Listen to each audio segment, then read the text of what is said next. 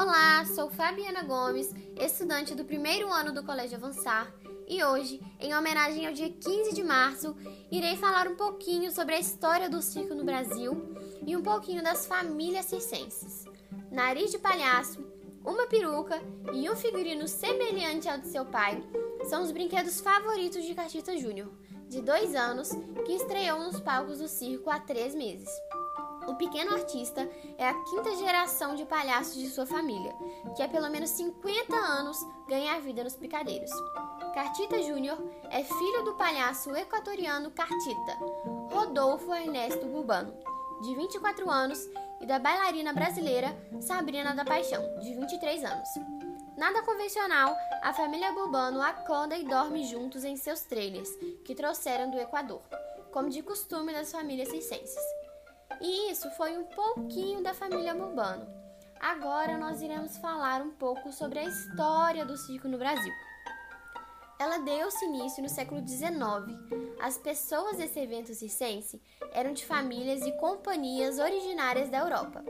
Estavam sempre em guetos manifestando vários sentimentos do ser humano através das interpretações teatrais. A primeira apresentação de circo terras brasileiras aconteceu há mais de 500 anos. Assim, foram os primeiros dias de alegria em nosso país. Nossa pergunta é: como surgiu o circo?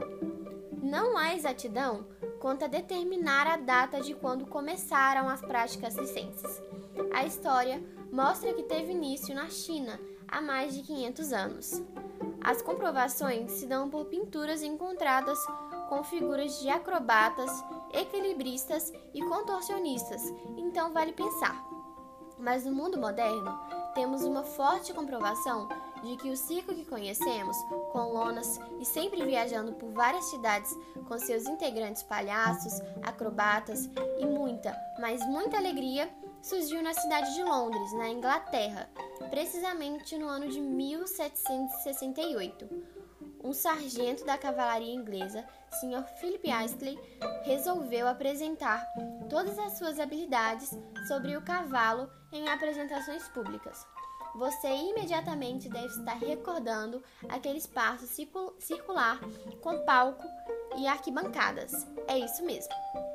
Tal apresentação dava-se por dois grupos de ex-militares da então Cavalaria Real.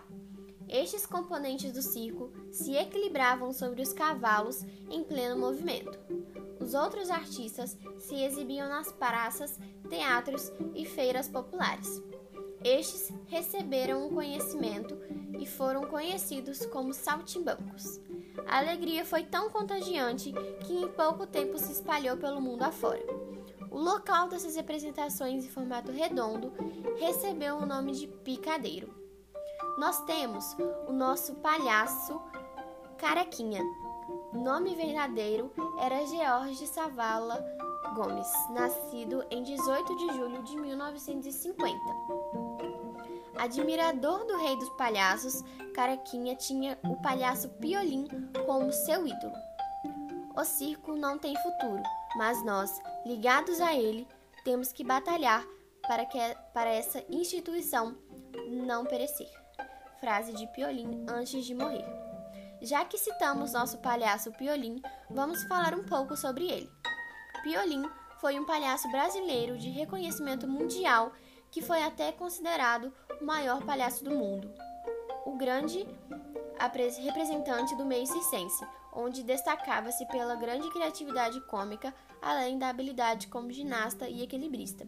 Piolim veio a falecer em 4 de setembro de 73 por insuficiência cardíaca. Agora, nós iremos encerrar nosso bate-papo. E assim chegamos ao final da nossa conversa. Obrigado por continuar até aqui e espero que tenha gostado de conhecer um pouco sobre o circo no Brasil.